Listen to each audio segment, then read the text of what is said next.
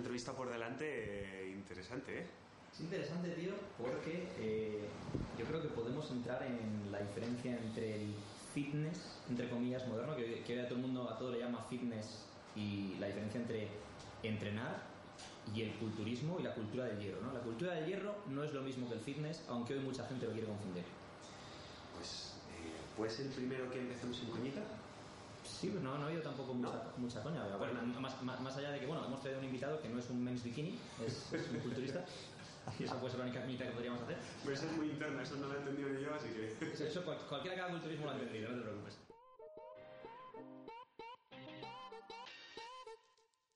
Buenos días, buenas tardes y buenas noches. ¿Qué tal? ¿Cómo estáis? Este es el podcast número 21. 21. Tengo delante mía pocas ocasiones de esto, así que hay que celebrarlo. Edu, Eduardo Chegone, ¿qué tal? ¿Cómo estás? ¿Qué coño es esa pelotilla que tienes entre las piernas? Pues tío, es mi pelota antiestrés. Yo cuando estoy estresado o cuando grabo tú no lo ves porque como casi siempre grabamos a distancia, pero tengo que tener siempre algo en las manos. Entonces, algo que no haga ruido es una Le, le- veo al tío ahí sentado con una pelotilla amarilla entre las piernas. Si te sentases en contra de los micromachismos no te pasaría. Eso tú, ¿así? Claro, así no te Ah, pasaría. Bueno, ¿qué tenemos hoy? Eh, te- tenemos a un invitado, Jesús Gallego, que es... te- Tengo que abrirme aquí porque, claro, el problema es que últimamente traemos invitados de tanta clase que, que- que hay que apuntarse el currículum. Jesús lleva entrenando 20 años, lleva además preparando de manera profesional a gente otros 10 y como competidor ha sido campeón regional y además campeón de España de, de culturismo. Y lo tenemos aquí en la sede de Tom Black. Eh, Jesús, ¿qué tal? ¿Cómo estás? Pues muy bien, encantado de eh, tener esta entrevista con vosotros. Así que un placer estar aquí. Jesús, además de todo eso, es uno de los tíos más graciosos que sigo en mi Instagram. O sea, es... es- yo normalmente, de verdad, ¿eh? Yo normalmente la- la- cuando la gente hace preguntas y respuestas, lo siento papá por esto, ya siempre pido perdón a mi padre cuando digo tacos, pero es que me la pela porque son muy aburridos. Pero es que con Jesús siempre voy ahí buscando. El otro día le dice uno, ¿cómo puedo desarrollar los trapecios y los gemelos? Y le dice, pues haciendo encogimientos como en dando saltos. ¿Sí o no? ¿Sí o no? Era una, era una buena Está respuesta. está bien pensado, está bien pensado. El tío, el tío es rápido ahí, el- macho. Hombre, yo creo, yo creo que, el, que el Instagram yo me lo tomo un poco con humor. Intento, intento aportar, como dice la gente, aportar valor, pero tampoco sin llegar a ser eh, pedante y aburrido, porque hay muchas cuentas que es un poco. Yo intento aportar un poco de sentido del humor. Porque muchas veces al final, en el, en el tema de este preguntas y respuestas, yo que, que somos en el, en el fitness, somos. Al final en el culturismo somos, nos conocemos todos. Cuatro Muchas veces son las mismas preguntas las encuentras con muchos con, mucha gente la, la misma pregunta entonces al final me lo tomo con contesto muchas coñas y a la gente le hace gracia bueno pues soy un poco ese rollo A mí me gusta porque eh, o sea, se toma como eh, no tomarse a sí mismo muy en serio, ¿no? Que hay mucha gente, tío, que, me hace mucha gracia con el tema de los influencers y tal, ¿no? Que, que, bueno, que, que tienes, imagínate, 100.000 seguidores, pero más allá de eso no has hecho nada en tu vida. Y, sin embargo, te crees que eres una persona ilustre porque te siguen 100.000 personas en Instagram o algo así, ¿no? Es, un poco el anti-influencers en ese sentido, sí no no no yo no tengo yo ya por, por suerte a mí eh, Instagram no, no lo utilizo para darme publicidad ni para lo utilizo por, por puro pasatiempo lo que pasa es que ya como, como empiezo con- además siempre me río de, de mí mismo las coñas quiero tener 15.000 seguidores realmente me da igual tener 15.000 que 20.000 de hecho me parece ridículo yo, una vez he escuchado a una persona decir que los seguidores de Instagram son como los, los billetes de Monopoly. Y es verdad, es que no valen para nada. Es que yo, yo tengo gente, o sea, veo gente con, con 50.000 seguidores que, que luego no tienen realmente esa, ese poder de influencia que deberían tener con que yo tengo con a lo mejor con, con 12.000. Yo interacciono mucho con la gente, pero vamos, lo hago sin ánimo de nada, lo hago por puro intento aportar, pero tampoco me intento ser eh, tomármelo muy en serio. Pero me verdad. gusta un punto que has dicho ahí, ¿no? Hay gente que puede tener a lo mejor 50.000 seguidores y tiene menos influencia que tú, a lo mejor con 10.000 o 12.000. Sí. Porque hay una cosa, hay un libro eh, que se llama 1000 True Fans, que va de tener fans reales, fans que realmente te escuchan, fans que realmente les importa lo que dices. ¿no? Hay mucha gente que sigue un montón de cuentas, pero que les da ni las que realmente no las siguen, que realmente no las ven, les da igual lo que dicen y tal y cual, y tiene más importancia que tu tribu sea una tribu leal y que se sienta identificada Sí. contigo, que tener un montón de gente que te sigue y a lo mejor no sabe ni quién eres ni le importa una mierda el mensaje. Sí, eso es cierto, eso es cierto. Yo sé que la gente, la gente que me sigue es gente que interacciona conmigo. De hecho, yo mm, cuando veo, yo no, yo no, me cuesta a mí realmente con el poco, el poco tiempo que tengo gestionar bien eh, el Instagram con 12.000 seguidores que tendré ahora. La gente que tiene 50.000, yo no sé cómo lo hace. O, sea, o, o no tienen, o se dedican plenamente a Instagram, o, o no lo sé cómo, cómo lo harán ellos. Pero es, es una cosa que, si realmente son reales y tal, o sea, Ah, es el que- número total no es tan importante. Es que ahí entramos en eso también. ¿Cuánta gente que tiene un montón de seguidores son seguidores comprados? Ah, y esto da eso- para otro podcast. claro. Sí, sí. No, no, eso es otra, es otra historia. Es otra historia. uno de los primeros porqués que siempre te hago la pregunta, ahora la, te la hago, pero lo voy a responder es justo por lo que acabas de decir. No es un influencer, es un profesional que tiene una experiencia dilatada de 10 años más la competición, etcétera, etcétera, que además resulta, bueno, pues que una cuenta de Instagram como Claro. podemos tener todos. Sí, yo, yo- cuando empecé en esto, eh, no era como, o sea, ahora el que quiere ser, eh, primero entrenas y luego ya te pones a preparar gente, o sea, es como que vas ya directamente a eso. Yo empecé en esto, empecé a entrenar y cuando llevaba un tiempo largo entrenando, me formé, estudié y cuando tuve una formación y llevaba mucho tiempo entrenando, me animé a preparar gente, pero yo llevaba mucho tiempo en esto. Ahora, el que lleva eh, un año en el gimnasio está medio fuerte, se prepara para un campeonato regional y ya se cree que lo sabe todo y ya empieza a preparar gente. Yo, para mí fue, yo tardé, mm, si empecé a entrenar en el año 2000, 2001, la primera vez que preparé a gente, en el- realmente preparar a mí a nivel profesional, cobrando y demás, fue en el año 2009. O sea, yo llevaba casi 10, o sea, 9 años entrenando. Me siento muy identificado porque yo empecé a entrenar en 2003 y empecé a entrenar a gente en 2012-2013. Claro. Y, y es más, eh, y antes de eso empecé a, a, pues eso, en 2011, 10-11, empecé a entrenar a amigos míos que no tenían ni idea, pues les ayudaba, les hacía una tabla, esto, lo otro.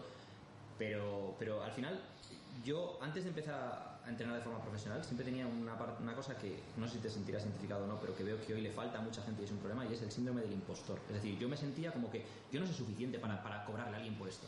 Sin embargo, hay gente hoy en día que, que- que no, que bueno, ya van como si fuese esto. Claro, sí, sí, yo pienso eso. Yo hasta que no me sentí muy seguro de, o sea, yo no me, atre- yo no me atrevía a preparar. Otra cosa es que el típico amigo, en la universidad ya yo hacía mis dietas a la gente. Yo era el típico, era el típico chaval que en- con 18, 19 años no era el más fuerte de, de- de la gente, de, de mis colegas, pero era el que todos hacían caso, porque era el más friki. Pero no era la mejor genética, ni- pero era el que todo el mundo me pedía la dieta, el entrenamiento, y con el tiempo fui mejorando, luego eh, eh, me animé, a- yo cuando competí, yo, yo era el primero de, de, mi- de mis amigos que competía, nadie había competido. Fue en el año 2000, mi primera competición fue en el año 2007 y yo fui el primero, yo iba a ver campeonato, yo solo, a nadie le interesaba. Luego ya el boom que hay ahora, que cualquiera, o sea, que a mí me llega gente que, no, hay- que apenas tiene experiencia entrenando, que quiere competir. Y lo peor es que pueden hacerlo, porque el nivel que hay en las categorías eh, de men físico, tal. O sea, yo, yo, yo he preparado a una chica para bikini con cuatro semanas de preparación y ha ganado el campeonato. O sea, con cuatro semanas. O sea, realmente no hace falta eh, tener un gran nivel para competir ahora en, cual- en, en modalidades de culturismo, no en culturismo. Culturismo es otra historia. Pero en las, modalidades- en las- en las las modalidades que hay hoy. O sea, pero es así. Ha, ha cambiado mucho desde que yo empecé a- ahora. No tiene nada que ver. Además, Ahora hay muchas federaciones, muchas categorías. Yo, una cosa que ha dicho Jesús con el ser friki, yo me acuerdo 2008 o 2009, porque yo me fui de Erasmus en 2010, el año antes. eh, había un tío que hacía vídeos en YouTube de motivación muy buenos, se llamaba Zasni, y me acuerdo de un vídeo que se llamaba Epic Building Motivation.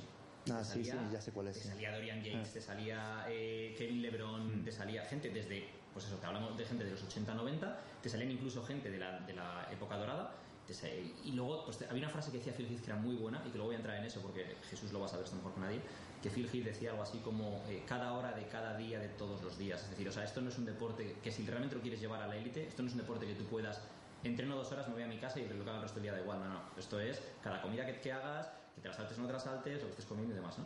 Y yo me acuerdo ponerle el, el vídeo a unos amigos, porque a mí ese vídeo me ponía los pelos de punta. Era un vídeo que me ponía yo antes de ir a entrenar. Y, y unos amigos míos, qué asco, tío, pero ¿y eso qué es? Tal, no sé qué salía por ahí también Kairin, antes de que Kairin. Cuando Kairin estaba eh, despuntando, pero no era luego el Kairin que fue en las competiciones con Heath y tal, ¿no? Y, y es un deporte que el culturismo siempre es un deporte muy minoritario. Y sin embargo, en los últimos años, con la explosión del men's physique y todo este rollo, porque lo que han intentado hacer es llegar más a las masas. Entonces, para llegar a las masas, ¿qué haces? Bajas el nivel, porque no todo el mundo está dispuesto a hacer lo que hay que hacer para llegar a ser culturista. Por un lado, bajas el nivel, lo acercas más a la, a la gente de a pie, y eh, por otro lado, pues a un físico que se acerca más al de un actor de Hollywood, ¿no? Un físico que una persona puede conseguir en, en unos meses entrenando, más que un físico que puede llevar muchos años, ¿no? Bien. Eh, habéis hablado, por poner un poco de contexto a las personas que no tienen tantos conocimientos, de que hay muchas federaciones, están en física, bajado. Hazme una pintura general de cómo es el mundo. ahora. Ahora, ahora realmente es lo que, lo que decía Eduardo, el, el- cuando, yo, cuando yo empezaba en esto, pues había culturismo por pesos, que era donde yo competía, y luego había una categoría que era Classic eh, Bodybuilding, que era culturismo por peso y altura, un poco... eh, si tú medías, por ejemplo, unos 75, pues solo puedes pesar 78 kilos, o sea, 3 kilos sobre tu altura en centímetros. Entonces, eh, eran físicos mucho más, se buscaba mucho más, pues, eh, entre comillas, estética, no, tan, no tanto el tamaño, y eran físicos un poco... Tú tienes que tener la línea y era un poco también, es, es el culturismo clásico tiene un, un gran componente genético. O sea, si tú tienes un cuerpo, una línea bonita, vas a ser competitivo en Classic. Si tú no tienes una línea bonita, por mucho que tal, no vas a ser competitivo en Classic. Entonces abría una puerta a la gente, pues como eh, Edu lo conocerá, Lila Brada, esta gente de este tipo, si hubiera, Meyer, efectivamente, si hubiera, si hubiera habido esa categoría, hubieran arrasado, porque no hubiera habido no hubiera rival. Cinturas finas, Pero eh, claro, se ponía, redondos. efectivamente, se ponía al lado Dorian Yates, entonces hicieron esa categoría que era un poco así, había esas dos. Luego ya, pues en, hace, no sé, qué año sería, eh, la verdad, porque ha pasado todo, todo, tan deprisa, pero tampoco hace tanto, a lo mejor en el año 2013, 2014 empezó a ver la categoría de, primero, pues el- para hacerlo atractivo a las chicas, creó la categoría bikini, porque claro, las chicas eh, competían o bien en fitness atlético, que yo lo conocía, que era que tenían que saber hacer, eran chicas de gimnasia. dominadas, No, eran- eran- eran No, coreografías el de Susana Grisina, que hacía gimnasia. Eso es, eh, ¿no? tenían que hacer como, como eran muchas chicas de gimnasia de esta artística que saben hacer piruetas. Eh, Rosimena competía ahí, eh, recuerdo otra chica que se llama Yolanda, no me acuerdo, Yolanda, bueno, casos que había, había muy pocas chicas que competían porque tenían que saber, además del físico, tenían que, que tener, eh, que saber hacer, pues esto, cosas de gimnasia. Entonces, eh, para acercar un poco a las chicas la- el, el poder competir, que se buscó, se creó la categoría bikini, que, que- que tenía un criterio un poco difuso. De hecho, las primeras bikini que ganaban no tienen nada que ver con las de ahora. O sea, Porque no tenían, esas chicas, ejemplo, no tenían glúteos, Eh, estaban delgadas y ya está. Lo Ahora- es que, eh, perdón, el paso a eso era eso, o ya Larisa Reis, Mm, que claro. ya pues era pues, una tía con masa muscular vascularizada, porque ahí, por ejemplo, se penalizaba mucho el, el tener vascularidad, mientras que en otras categorías más elevadas se primaba el tener vascularidad. Es decir, Claro. Al final, eh, una de las cosas que yo creo que ocurrió mucho con Men's Physique y con, y con eh, Bikini, tanto con chicos como con chicas, que al principio no había criterio, ¿no? O sea, lo que le pasó, por ejemplo, a Martin, que es en plan, había una vez que ibas al Men's Physique y quedabas el primero porque querían un tío con un tamaño determinado y luego, al- y luego el año siguiente primaban que estuvieras en una condición brutal aunque fueras, aunque fueras pequeño. Sí. En plan, bueno, entonces, ¿qué criterio seguimos aquí, no? De hecho, incluso guapo, las chicas, por ejemplo, la- al final, eh, yo la primera bikini que preparé, yo no tenía ni idea. Yo sabía de culturismo, pero de bikini digo, yo creo que si esta chica la preparo, es guapa, a nada que haga, va a destacar. Y así fue, pero yo no tenía ni- ninguna idea. Ahora, a día de hoy es diferente completamente. Buscan chicas con, sobre todo glúteos, como la, como la obsesión. No quieren lo que dice Edu, no quieren una, una gran vascularidad, no quieren, gran, no quieren músculo. De hecho, hay chicas que no entrenan, que no entrenan literal, porque no, porque no quieren tanto músculo. Es que es, es- o ni siquiera, o ni si- hay, hay chicas que, que, que hacen a lo mejor un circuito, yo lo sé de primera mano, mi amigo, yo soy muy amigo de Fran Spin, que prepara mucha gente de, eh, de culturismo de, y de bikini de, a, nivel, a nivel incluso Fran Espín, para profesional. los que no lo sepan, es uno de los mejores preparadores de España. Sí, pues eh, el- el- yo sé de buena tinta que, que es que las mandan no entrenar o entrenar un circuito, eh, porque y eso sí, pasan hambre como a mí, a mí bikini me, me parece una aberración, a no ser que tengas una genética privilegiada y te puedas preparar haciendo una dieta normal, si no es una auténtica aberración porque yo he visto dietas de 600 calorías durante meses y, y eso para aguantar eso es una cosa que al final lo que pasa son tras- trastornos de alimentación, yo para mí bikini es, a no ser que tengas una genética, realmente es una genética que te permita destacar, no tiene sentido meterte en ese berenjenal porque lo vas a pasar muy mal y no vas a obtener nada positivo mm, en, en tu vida. Vamos a eh, encarrilar otra vez la conversación porque nos gusta mucho meternos por charcos, Sí, sobre todo sí, a mí. sí, no- no- a mí. Y, y- y bueno, lo primero que quiero preguntar es ¿cuándo y por qué empieza Jesús Gallego a hacer pesas? Pues mira, yo empecé con 17, 18 años. Pues lo yo de pequeño era el típico gordito. Luego, pues eh, enseguida cuando te das cuenta, cuando tienes una edad y ves que te empiezas a tener complejos, pues eh, yo dejé de comer. Típico, me, quedé con el típico cuerpo gordiflaco, que no estás ni gordo ni flaco. Entonces yo pues me empecé, me empecé a entrenar, por eso. No tenía una gran genética, entonces me, me costó, bueno, más que una gran genética, lo que, mm, lo que hice fue un poco las cosas mal. Yo, mi yo siempre digo que mi primer año en el gimnasio estuve un año entero y estaba peor que cuando empecé, porque no tenía ni idea. Entonces yo leía en internet clases de huevo y, te- y no sé qué, y, y cardio, y digo, bueno, pues el monitor me dice 4 6, yo hago 8. Y si como yo quiero también marcar abdominales, pues hago media de cardio. Al final pues, un- es un- es un desastre. Hasta que no contraté mi primer entrenador, no empecé a mejorar. Que aunque, aunque no, era, no, era, no, era, no era un crack, ya sabía más de lo que sabía yo. Entonces ya me, me encarriló. Ese fue mi- mi- mis comienzos, año 2000, 2001. ¿Tuviste alguna eh, referencia, ya no en el mundo del culturismo, que entraremos ahora después, sino yo, por ejemplo, Eh, yo nací en el 85, entonces yo soy de la generación que creció viendo a Jean-Claude Van Damme, a, a Stallone, a Schwarzenegger. Es como que la idea que tenías de, un- de lo que era un tío masculino. Sí, la variabilidad estaba Sí, no era- mucho más exacerbada. no era Steve que McQueen o Paul Newman, que eran tíos delgados, que eran flacos, ¿no? Sino que era pues, un físico determinado. No hacía falta que fuesen a lo mejor culturistas, pero joder, esos tíos tenían músculo, vascularidad, tal, tenían un físico como pues, masculino en ese sentido, ¿no? Yo recuerdo mucho el, el primer, el segundo gimnasio al que fui.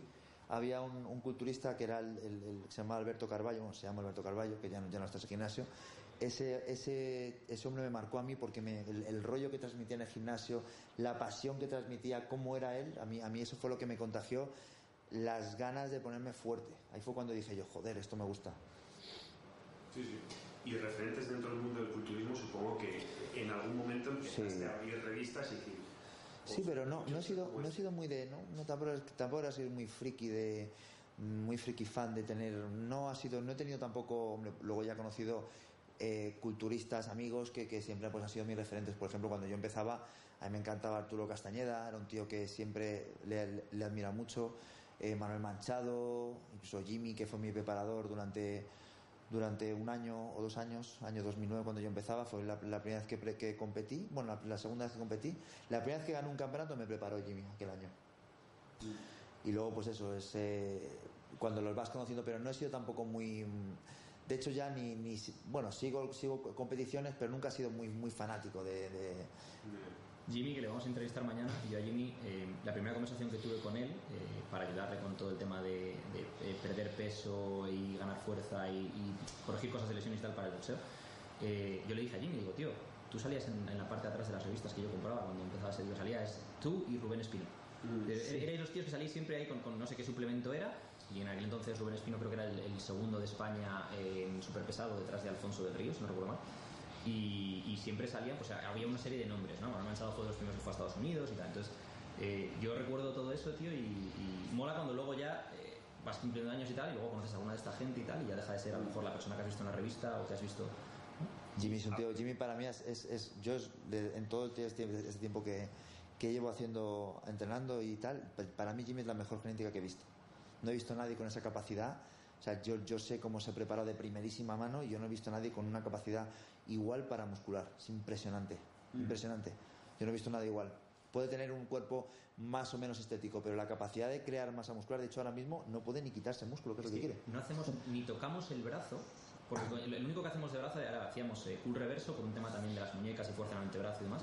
Pero claro, eh, para boxeo una de las cosas que queríamos era que perdiese algo de brazo para que ganase algo más de velocidad y de movilidad. Pero es que, es que no hay manera de que pierda brazo, macho. Es tremendo, es tremendo. Em, entonces, hemos preguntado sobre culturistas españoles como referentes. ¿Quiénes son tus culturistas favoritos a nivel histórico? Es decir, puede ser un Dorian Bueno, Yates, por puede ser- supuesto.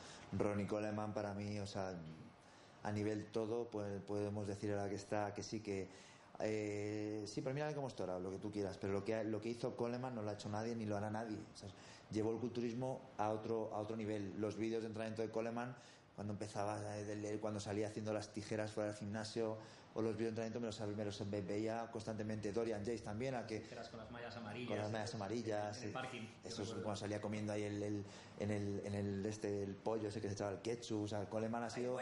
Sí, el Coleman ha sido un icono. Luego Dorian, con el que también tuve la oportunidad de entrenar este, este verano también en Marbella, que estuve allí. Y aquella época para mí es el culturismo que. eh, para mí es el más bonito que, que cuando estaba Kevin Lebron, toda esa gente. Era otra historia. Ahora el culturismo está, está descafeinado. De hecho, el- ahora mismo el nivel, el nivel del Mister Olympia de ahora es una broma, la de lo que había antes. Es más, eh, para mí, eh, a mí el físico que me gusta más es Rory Ledermeyer, Bob Ferris, Labrada y tal, a nivel de lo que a mí me gusta estéticamente. Ahora bien, cuando yo veo una competición, lo que buscas es monstruos, entre comillas. Claro. ¿no? Es decir, no estoy buscando a ver quién es el más estético, sino quién ha conseguido llevar su cuerpo al límite, ¿no? Y, y yo me acuerdo, tío, o sea, es cuando Dorian Yates le ganaba a Flex Wheeler y Kevin LeBron, es que cualquiera de esos otros dos tíos que no llegó a ganar un Olympia podrían haber arrasado en otra época. Arrasado. Sí, sí, totalmente. Kevin LeBron y Flex Wheeler tenían dos de esos físicos que la gente dice, pues Mr. Olympia sin corona. O sea, gente que en, que hubiera arrasado. Nasser Sombati había si tú te vas al, al, al final de los 90 los 10 primeros de aquellos Olimpias ahora mismo serían cualquiera podría ser Mr. Olimpia o, o cerca Y veo que la gran mayoría son americanos, ¿no? Sí, sí, sí. Claro, ¿Cuál es la principal diferencia que ves entre España y Estados Unidos en la forma de ver y vivir el, el culturismo? Supongo que De ahí viene la gran diferencia, ¿no? De esa cultura generada. Pues fíjate que yo, yo pienso que es más una cuestión genética, porque yo he estado en Estados Unidos y es que tampoco, tampoco hay magia. De hecho, yo he visto preparaciones de preparadores americanos y no son mejores que las de los preparadores de aquí. Es una cuestión genética, es una cuestión que a lo mejor dedican más, pero no es tan, o sea, no es tan, de hecho están eh, incluso, o sea, yo he visto, por ejemplo, eh, preparaciones de Chris Aceto, que es el, número uno, y decir, esto no me lo puedo creer que lo ponga Chris Aceto, o sea, que hace, pero que, que, le ha hecho el monitor del gimnasio y, mal hecho. Y, dices, joder, entonces, ¿qué coño tienen? Pues tienen una genética privilegiada. al final son, son, son, al final una persona que llega a ese nivel es un tío con unas condiciones pues como Silvio Samuel, si, sabes quién es, es gente, tienen dones. Y es... Eso al final es, bueno, aquí hay varias cosas, ¿no? Uno, el sesgo de supervivencia que se llama, y que es decir, por ejemplo, no es que la natación te haga alto y estilizado, es que los tíos alto y estilizados triunfan en natación, ¿no? Es decir, si tú te vas a Estados Unidos, a lo mejor viven 400 millones de personas. Claro. Si coges a, la, a la, pirámide genética para el culturismo, proporcionalmente hay, hay muchos más tíos y, eh, y, de nuevo estás cogiendo a, a los mejores, ¿no?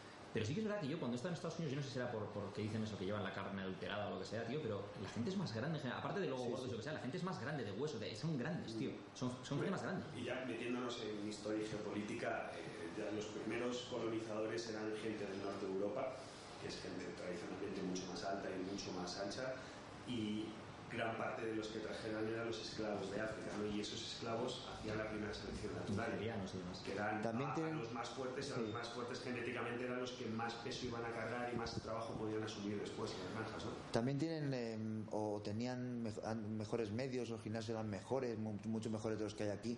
estuve en, Estados Unidos en 2007, yo estuve en Venice, aquello era era otro mundo, o sea, era otra cultura. Eh, iban, entrenaban, luego se iban al Firehouse dedicaban, eran, eran más dedicados que aquí, tenían capacidad para dedicarse más eh, que aquí. Entonces ahí es también el entorno, ¿no? Es decir, sí, el entorno si tú estás en un entorno en el cual la gente es muy competitiva, la gente tiene un físico más desarrollado, más fuerza, más... O sea, yo por ejemplo una cosa, cuando estuve trabajando en UP en Marbella, yo pesaba 12 kilos más que ahora. Y pesaba 12 kilos más que ahora. Yo llegué allí pesando 4 kilos más que ahora. Y allí subí otros casi 8, 7 y pico. ¿Por qué? Porque estaba rodeado de animales de animales. Entonces, ahí el más tonto hacía press de banca con 140 y repes. Ahí el más tonto hacía peso muerto con 270 kilos. Entonces, eh, al final, pues llega un momento en el cual tú te adaptas a eso. Entonces, empiezas a levantar pesos que antes no levantabas, empiezas a comer mucho más de lo que antes comías. Porque, joder, si yo el tío que estoy comiendo a, mi lado tiene un tupper en el que tiene lo que yo me comería en todo un día, no me voy a comer lo mismo que él, pero ya solo comiéndome la mitad que él estoy comiendo mucho más de lo que comía antes, ¿no? Entonces al final te rodeas cuando se van ahí, cuando se van ahí es para vivir, o sea, en los gimnasios es lo mismo. Si cuando se van temporadas a, a Estados Unidos que lo hacían que antes, antes lo hacían más, iban temporadas allí, cuando, o con el tema de Kuwait, ¿te acuerdas? ¿Tú, lo conoces? Parece que en Kuwait había, había magia, ¿no? no, lo, único que hay es, lo único que hay en Kuwait es un gimnasio donde, donde es que no hay otra cosa. Y, no hay fiesta. No hay fiesta, no, hay mujeres, no hay nada. Yo he estado ahí, es que era un coñazo. Es, Oxygen es brutal, sobre todo donde estaba el Salem, es como una ciudad al final. Tienes ahí, bueno, una, una sala de cardio increíble, una sala de pesas de locos, el spa y todo. Y luego no tienes otra cosa. Yo cuando voy a Oxygen a entrenar cuando estoy en Kuwait, Estoy cuatro horas ahí. Si es que no tengo otra cosa que hacer. Además, es que no, no, tengo otro sitio al que ir. Entonces voy ahí, me tiro cuatro horas ahí. Y tienes un montón de máquinas que dices, joder, pues a lo mejor, a lo mejor habrías terminado el entreno. Voy a probar esta máquina, porque a ver, a, ver, a ver esta máquina qué tal. De hecho, bueno, muchas de las ideas de Izos han venido en la sauna y en las piscinas de Kuwait, estando yo allí las pocas veces que he ido yo, pensando, porque claro, es el único sitio donde hacer es que Yo cuando estuve ahí alucinado, yo conté máquinas de hombro, de press de hombro, 20 máquinas de hombro diferentes. Me cuentas de las máquinas estas de, de Royce, creo que es. Y, no sé si. Y no sé si me gustan del todo no, pero es la primera. Ya, pero ya solo, la que se mueve. me encantaba esa, esa es brutal. notabas cómo estiraba el pectoral. Bueno, bueno, es una máquina que eh, te mueve tu cuerpo, para los que estáis escuchando esto, mueve tu cuerpo cuando estás haciendo press de forma que la curva de la fuerza cambia. Sí. Es, es, es tremendo. Y la de aperturas también me gustó mucho. Esas habías, hay máquinas como tumbado que lleva ahí. También, también, sí, sí. Esa es brutal. Bueno, Jesús, entonces, ¿qué opinas de la guerra actual que hay entre volumen e intensidad? ¿no? Entrenadores que dicen, no, no, es todo cuestión de subir más volumen, gente que dice que poco volumen pero mucha intensidad. ¿Tú qué opinas de esto?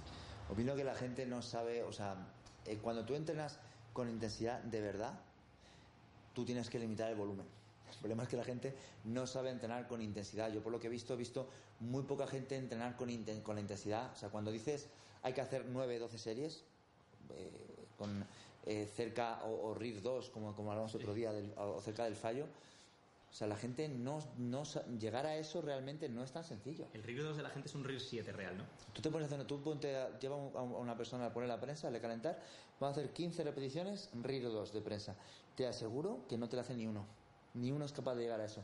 Entonces, al final, la gente intenta parchearlo metiendo más volumen. O sea, yo, la- yo- ¿quién- quién? yo no puedo hacer 40 series, no, no es imposible. De esto, de esto hablamos otro día Jesús y yo, eh, de dos cosas respecto a esto, ¿no? Una, que era que distintos ejercicios con distintos setup te puedes, puedes llevar más o menos al fallo, esto lo hemos hablado una vez en un seminario y tal, ¿no? Que es, eh, cuando llegas a un fallo en una sentadilla, normalmente vas a una pérdida de posición, una, una pérdida de estabilidad, una eh, transferencia de fuerza inadecuada, eh, la espalda baja, no- no es el cuádriceps. Mm. Tú, por ejemplo, en una máquina de extensiones de cuádriceps, puedes hacer probablemente 20 repeticiones más de las que crees que puedes hacer. Lo que pasa es que cuando empieza a doler, la gente ya se cree que eso, oye, esto ya es mi RIR 2 porque me duele. Y es en plan, no, hijo, no. O sea, ahí te duele y todavía te queda, y te queda hasta que no, o sea, RIR, RIR cero, fallo es que no lo puedas mover. Que no se mueva, no que te duela.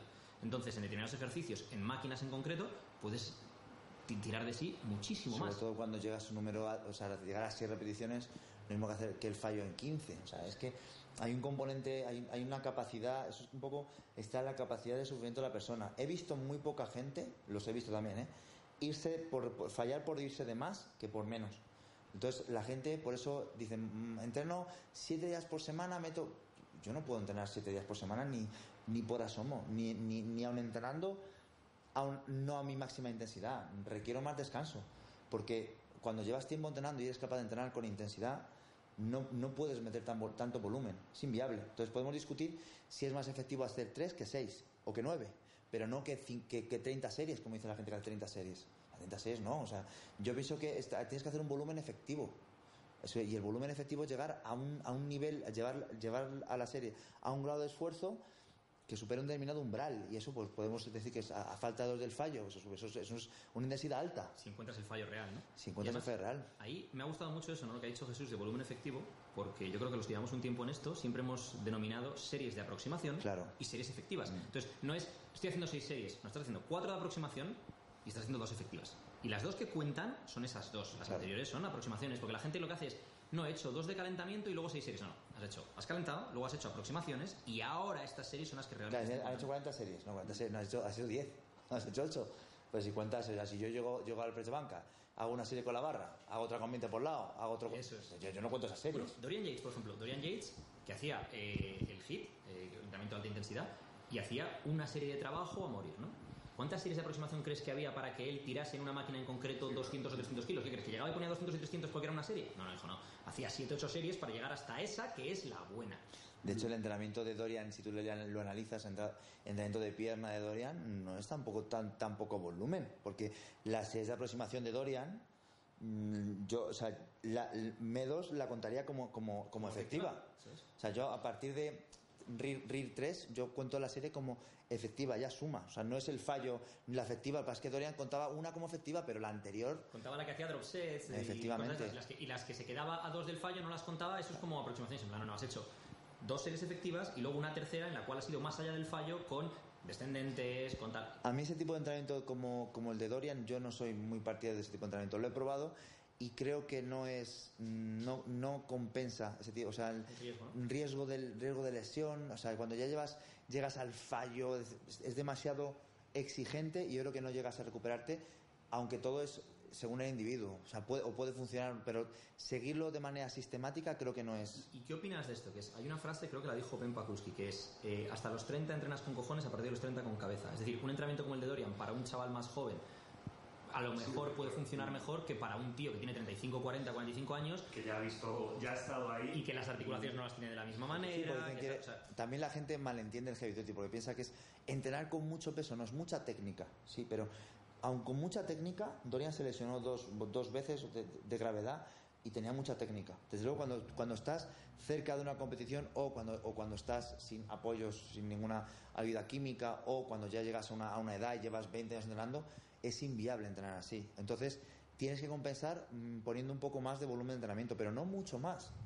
Yo pienso que hay, que hay que alcanzar una intensidad mínima que está bastante más alta de lo que la gente es capaz de hacer y es lo que yo intento transmitir a la gente. Porque yo cuando me pongo a entrar con un cliente digo, vamos, o sea, yo, yo, yo le saco tres o cuatro más. Por eso la gente quiere entrenar contigo, porque sin ti no es capaz de llegar a eso. Y la típica de dos más y hace dos más y le dices otra vez, dos más y hace dos más y dices otra vez, dos más y al final le sacas ocho así. Hmm. Y te digo, joder, cabrón, me dijiste dos. Ya, cabrón, pero es que si veo que, si, si veo que te quedan ocho, pues. Sí, sí. Eh, ya hemos tocado este, que es uno de los, de- de los grandes debates de la actualidad, eh, intensidad versus volumen. ¿Qué cosas ves tú de actualidad, llamémoslo mitos, por decirlo de alguna forma, que, que tú los veas y digas, ¿pero qué es esto? ¿Qué, qué es lo que estáis haciendo con el fitness, amigos míos?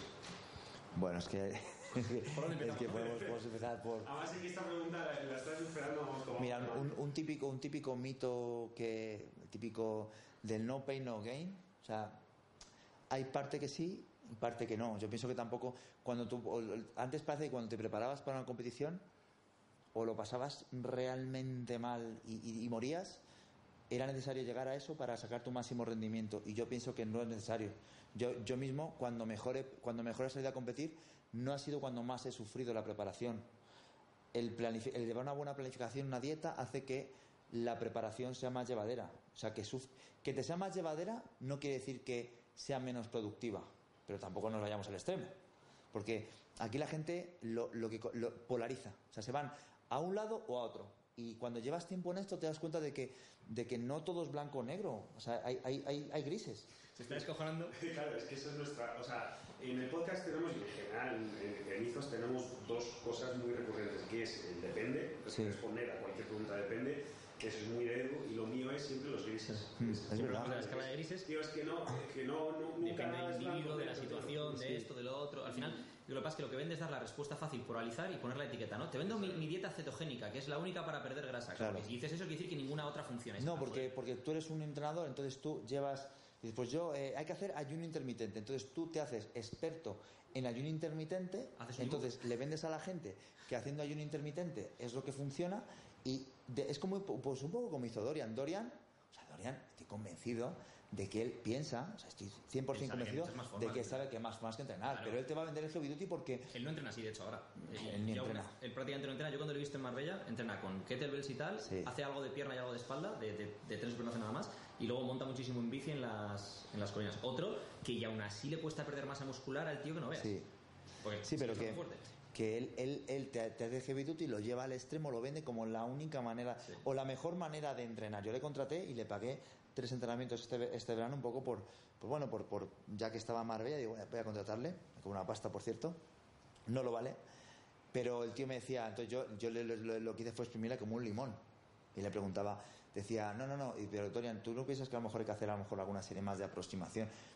Yo cuando he hecho más series he progresado menos, el tío es cerrado, entonces no, no puedo discutir con una pared. El tío te va a vender que ese es su sistema y punto.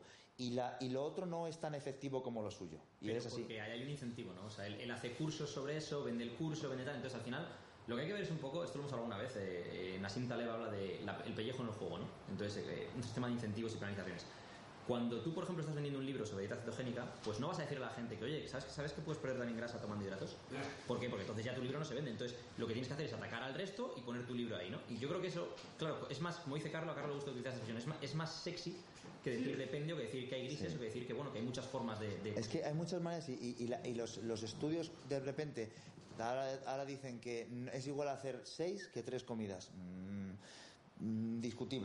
mm. Es que eso sí que es un depende, depende. Si tú tienes que comer 6.000 calorías, no es lo mismo hacerlo tres que seis. tres comidas es inviable o vas a tener Otra, ahora, si tú eres una bikini, tú eres una bikini y tienes que comer 800, ostras, sí. De hecho, yo lo hago. Yo, yo, yo, yo prefiero comer a una chica que, que come, que come eh, tiene que comer estas calorías para adelgazar porque no quedan más cojones y que no te vendan. No, es que, es que eso es pero es que no hay otra manera. A, a veces tienes que hacer eso y tienes que bajar las calorías. Pues entonces a lo mejor compensas de lo más en, en dos comidas que, que en tres o en lo mismo. Pero para un culturista en fase de volumen, lo dudo. Por mucho que me digan. digestiones terribles y luego aparte que es imposible que te metas esa cantidad de comida comiendo comida buena y que además el tema de los macros y las calorías importa, es decir, a nivel de termodinámica, pero no es lo mismo comer 3.000 calorías de helado y no sé qué, que que sea arroz, pollo, porque si no, Heath estaría comiendo helado en en lugar de comer arroz, porque joder, digo yo que le gustará más el helado que el arroz, ¿no? Es decir, hay una serie de factores, eh, tanto a, nivel de digestión como a nivel de nutrientes, como a nivel de salud mismamente, que tu sistema funcione mejor. O sea, es decir, esto es como tú al coche, tío, le echas el anticongelante, le tienes que echar el anticongelante y el aceite le tienes que echar el aceite. No le echas Coca-Cola cero en, en, en- solo- no sé si me explico, ¿no? Sí, sí, sí. Entonces, sí, además, yo pienso que todas estas cosas pueden tener cabida. Por ejemplo, el ayuno intermitente. Yo me meto mucho con el, con el ayuno intermitente, pero yo no digo que no pueda tener cabida en un momento puntual de la preparación, un día. Que por supuesto que sí. Lo que pienso es que no es la mejor estrategia para ganar masa muscular. Y Efectivamente. además, el tema del intermitente, porque hicimos un podcast sobre esto, yo mi opinión, y ha habido gente que me ha dicho esto, lo otro", digo, mi opinión es, para hipertrofia es absurdo, porque lo que estás haciendo es limitar tu cantidad de ingestas y lo que vas a hacer es tener digestiones más pesadas o incluso obligarte a comer mierda para llegar a las calorías que quieres que tienes que comer, en lugar de hacerlo bien. Eh, para pérdida de grasa, mantenimiento, depende del individuo, del estilo de vida, de la cantidad de calorías, etcétera, que te funcione mejor o peor. Y depende incluso de la psicología que tenga ese individuo, porque hay mucha gente que en cuanto le dejas no sé cuántas horas de ayuno y luego ahora es tu ventana para comer, es como, ah, ahora es mi recompensa, ahora como lo que me sale los cojones y me meto esta mierda, es en plan, a ver, es que no funciona así, ¿no? Al final todo esto es eh, un montón de dependes. Mm. Al final tienes que encontrar un sistema que te genere adherencia. Eso es, la- eso es lo más importante. O sea, si yo, yo, yo mismo tengo un cliente que hace ayuno intermitente y le digo, bueno, pues si no pasa nada, si realmente lo que, lo que mi, mi opinión, lo que te cuenta al final es el cómputo calórico. Si tú te levantas y, te, y comes lo mismo, pero, pero empiezas a comer a las 8, da igual que lo como que empiezas a comer a las 3 de la tarde. O sea, al final del día comes lo mismo.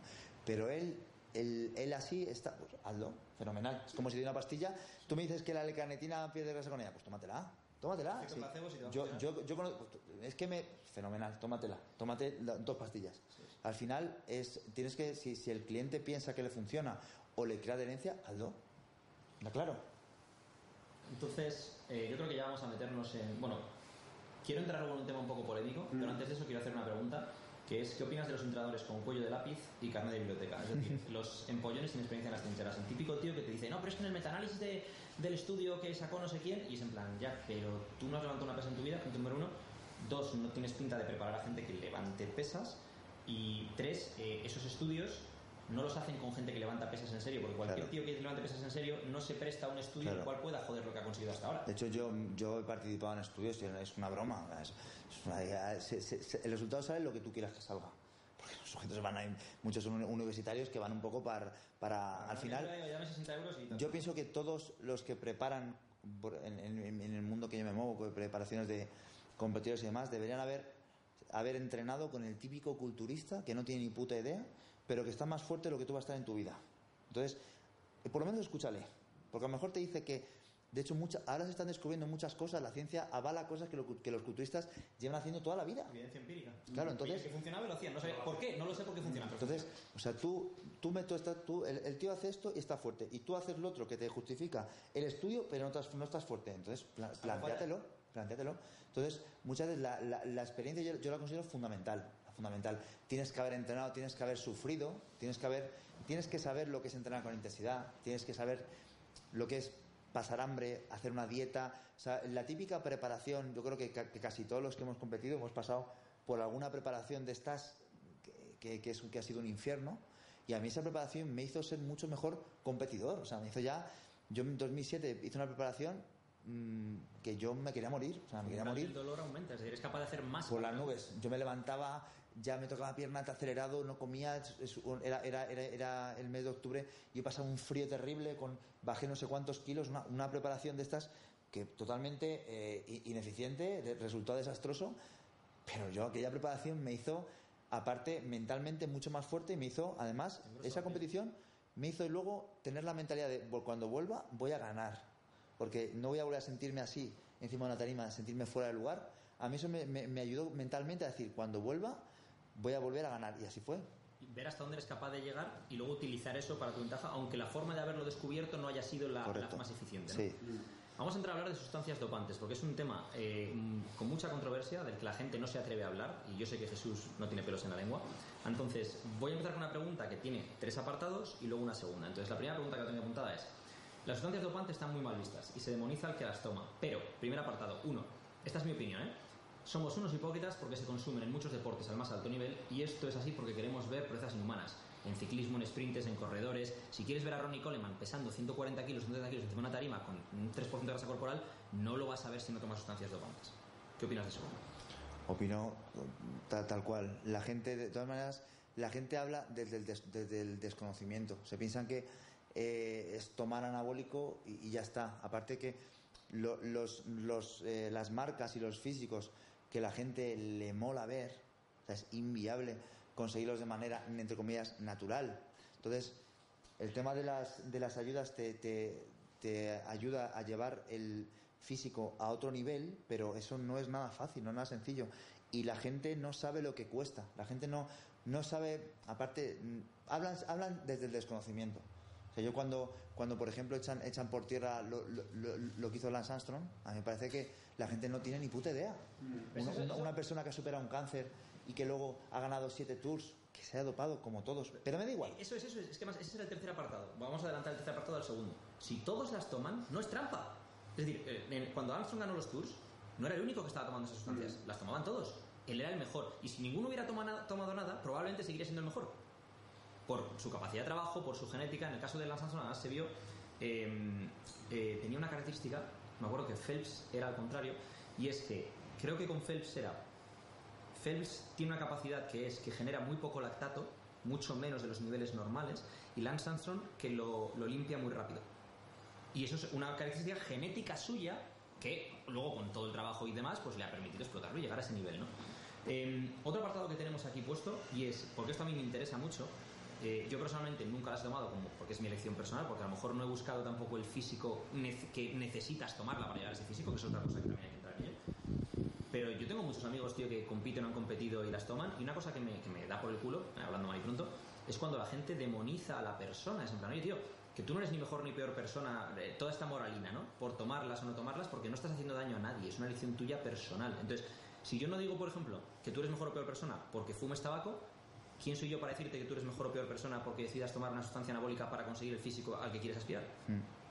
Lo que yo, lo que yo estoy, no, no en contra, cada uno por supuesto puede hacer, puede hacer con su vida lo que da la gana, pero cuando yo veo que una persona de manera, o sea, no toma, toma sustancias eh, anabólicos y no aprovecha todo lo que le puede dar eso, es lo que a mí digo, mm, no, no te compensa tomarla, porque tú puedes, para, para el físico que tienes, o sea, para lo que tú quieres, no hace falta tomarlas.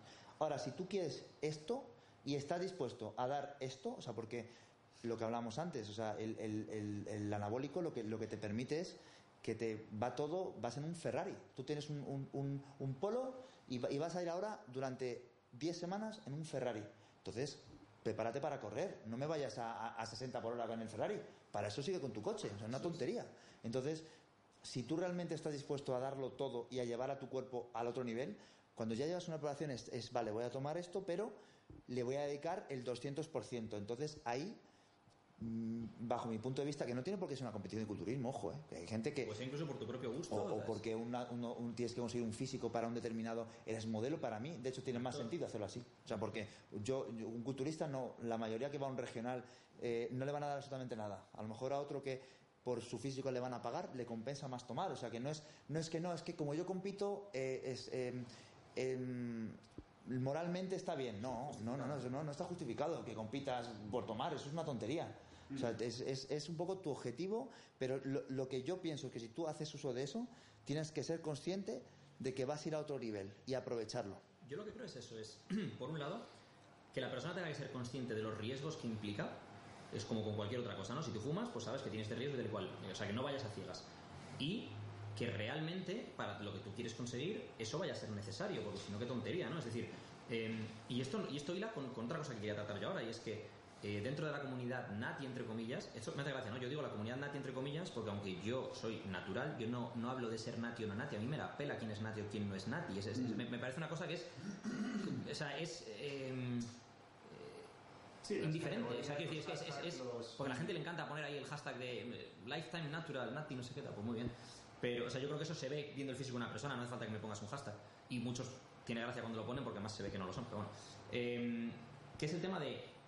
Creen que si tú. eh, o sea, que una persona que es natural entrena más duro que una persona que no lo es. Y yo no estoy de acuerdo. Yo creo que hay gente que entrena flojo y lo compensa con sustancias, pero lo que dice Jesús, el que realmente aprovecha el motor del Ferrari, esas sustancias te permiten entrenar más duro, más frecuente y durante más tiempo. Entonces, a nivel de eh, recuperación tienes unas capacidades recuperadoras mucho mejores, pero lo que eso no te da son los cojones y, la cabeza para tener la garra para, para realmente utilizarlo. Es decir, yo he visto sesiones de amigos míos que toman cosas que yo no podría hacer porque físicamente no podría hacerlo. Ahora, ¿podría hacerlo físicamente si tomase algo? Sí.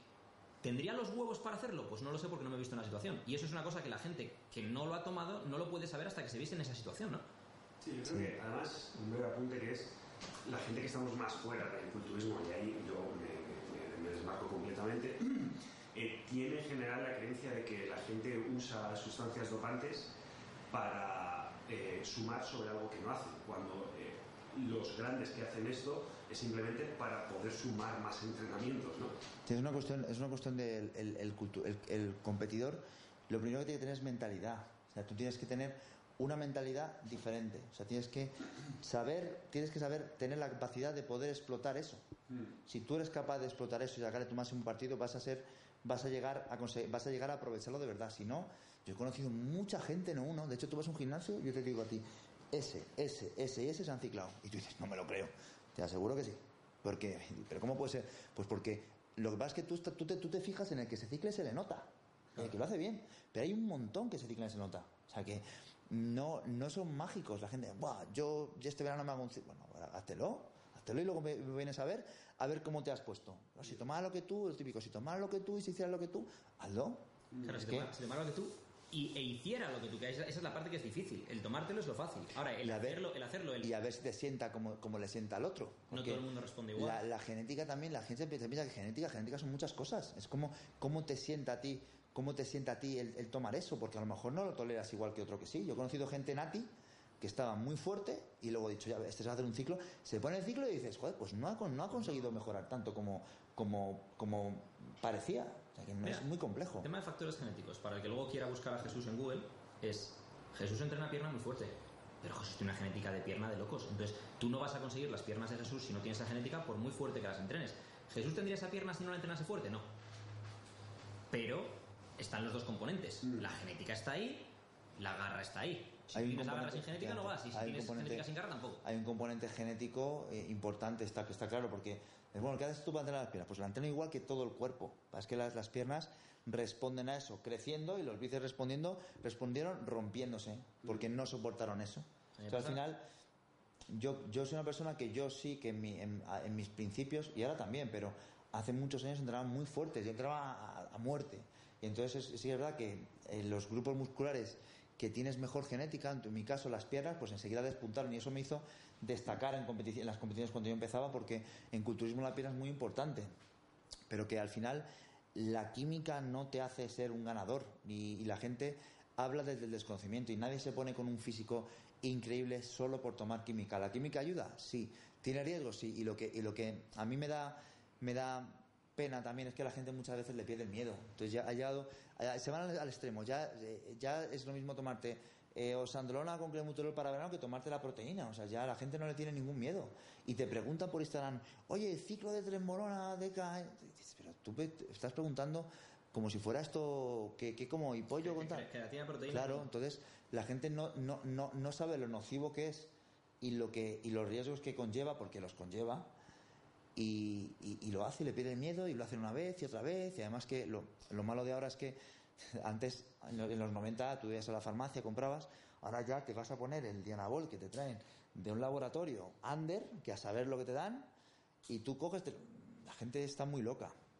Uno de, uno de los temas también con el tema de la genética, ¿no? Volviendo antes, que es a lo mejor alguien ve a, un físico que quiere conseguir y dice, bueno, pues me voy a tomar esto, esto, esto y lo otro porque así lo consigues. En plan, bueno, primero, la estructura ósea. Segundo, eh, inserción y origen muscular. Es decir, no todo el mundo tiene un bíceps que le nace desde aquí y no hay. Eso, si tu bíceps está aquí arriba, por mucho que tomes, eso crecerá, pero eso no va a bajar, ¿no? O que tengas un pecho más o menos amplio, más o menos redondo. eh, que a lo mejor el vasto interno lo tengas más o, menos cerca de, la rodilla. Entonces, cuando tú ves normalmente un físico que destaca muchísimo, es porque son varias cosas que han coincidido en varios grupos musculares, o casi todos, que son muy fuertes, que, que son muy estéticos, una estructura ósea que va acorde al tamaño de esa persona. Entonces, luego eso se puede explotar y sacar más o menos. Sí, pero ya la base es ese perfil Pero esa base- muy complicado y solo ese pico. Esa base está ahí, ¿no? Por eso, por ejemplo, cuando a Phil Heath se le vio desde el principio que tenía muchísimo potencial, es porque veías su origen, inserción muscular y cosas, y decías, este tío está muy bien hecho. Luego ya veremos, pero está muy bien hecho. Sí, enseguida se ve si, un, si una persona puede destacar, o sea, tienes que tener, tienes que, tenerlo, tienes que tenerlo para, para poder y luego ya poder potenciarlo. Pero bueno, hoy en día también cualquiera puede competir, ya es lo que decíamos antes, que hay un nivel, hay un nivel, hay categorías con un nivel de desarrollo muscular bastante bajo, al alcance de casi cualquiera y con química más rápido. Entonces, última pregunta sobre esto y luego una. Hacemos esta última pregunta relativa al podcast y luego hacemos una que hacemos siempre. Y es, última pregunta sobre esto. ¿Se ha prostituido el culturismo en los últimos años con todas estas nuevas categorías? Y ya no solo el incluir esas categorías, sino que esa gente, a lo mejor, no todos, pero algunos de los que están en esas categorías, como no requiere tanto desarrollo muscular, ni tanta sequedad, ni tanta vascularidad, no entrenan o comen como deberían y lo compensan con química. Eso está claro, eso es innegable. O sea, la preparación, las preparaciones yo, yo, yo, yo, lo he visto. O sea, no, no, no tienes. Es, es, es raro encontrar un, un, un men physique, o, bueno, lo, lo, sabrá, no digo que no, ¿eh? Pero hay, hay physique que con, con un nivel de dedicación que no es ni por asomo el necesario para poder llegar a alcanzar tu máximo desarrollo físico. Lo que tiene que hacer un culturista. Un culturista cuando va a competir, los últimos las últimas 12 semanas es dedicación máxima. O sea, tienes que llevar una vida prácticamente monacal si quieres sacar tu 100%. O sea, tienes que entrenar, comer, no tienes ganas de, salir, estás cansado, dedicas tu, tienes que dedicar un, tienes que dedicarlo a invertir un esfuerzo que para llegar a Memphis y que no te requiere ni el desarrollo, ni la definición, ni nada. Es que lo, cuando yo sacaba la, a competir a, a bikini a una, una, chica que estuve llevando, pues eh, es que el, el, último día era peluquería, o sea, lo de menos era la puesta a punto. De hecho, no había ni puesta a punto. Me hay una cosa que me hizo gracia que le preguntaron otro día a Jesús, y, y, es como medio coña, medio de verdad, ¿no? Que alguien le preguntó, ¿cuándo sabes que eres culturista? Y Jesús dijo, mm. cuando, cuando eh, tienes que volver a casa porque te has dejado el tupper y no te puedes saltar la comida. ¿No? Es, esa dedicación, esa sí. cada comida de cada día de cada Sí, es verdad. Es vale, verdad. última pregunta, que es recomiéndanos a alguien que tú conozcas personalmente que crees que deberíamos traer al podcast por lo que puede aportar. Uf. Puede ser o no del mundo del fitness o del culturismo. Uf, me has pillado, me has pillado, déjame que Además, piense. Es que esta pregunta la gente se cree que la preparamos previamente para que el invitado no, no, tenga esta, pensado. esta, no, esta no, esta es siempre pasa. Alguien que piense que pueda venir aquí, que pueda aportar. Ay, tendría que pensarla, sí, déjame pensarla. Uh, pues eso se queda en una respuesta para. Tendría que, para tendría que pensártelo. Vamos, ¿Quién, vamos, quién, a darle te 30 puede? segundos más, a ver si la tenemos. Sí, me lo tienes que haber avisado antes. para que, esta ha sido- esta ha sido para que lo hubiera traído. esta ha sido traición, esta ha sido traición, sí, sí.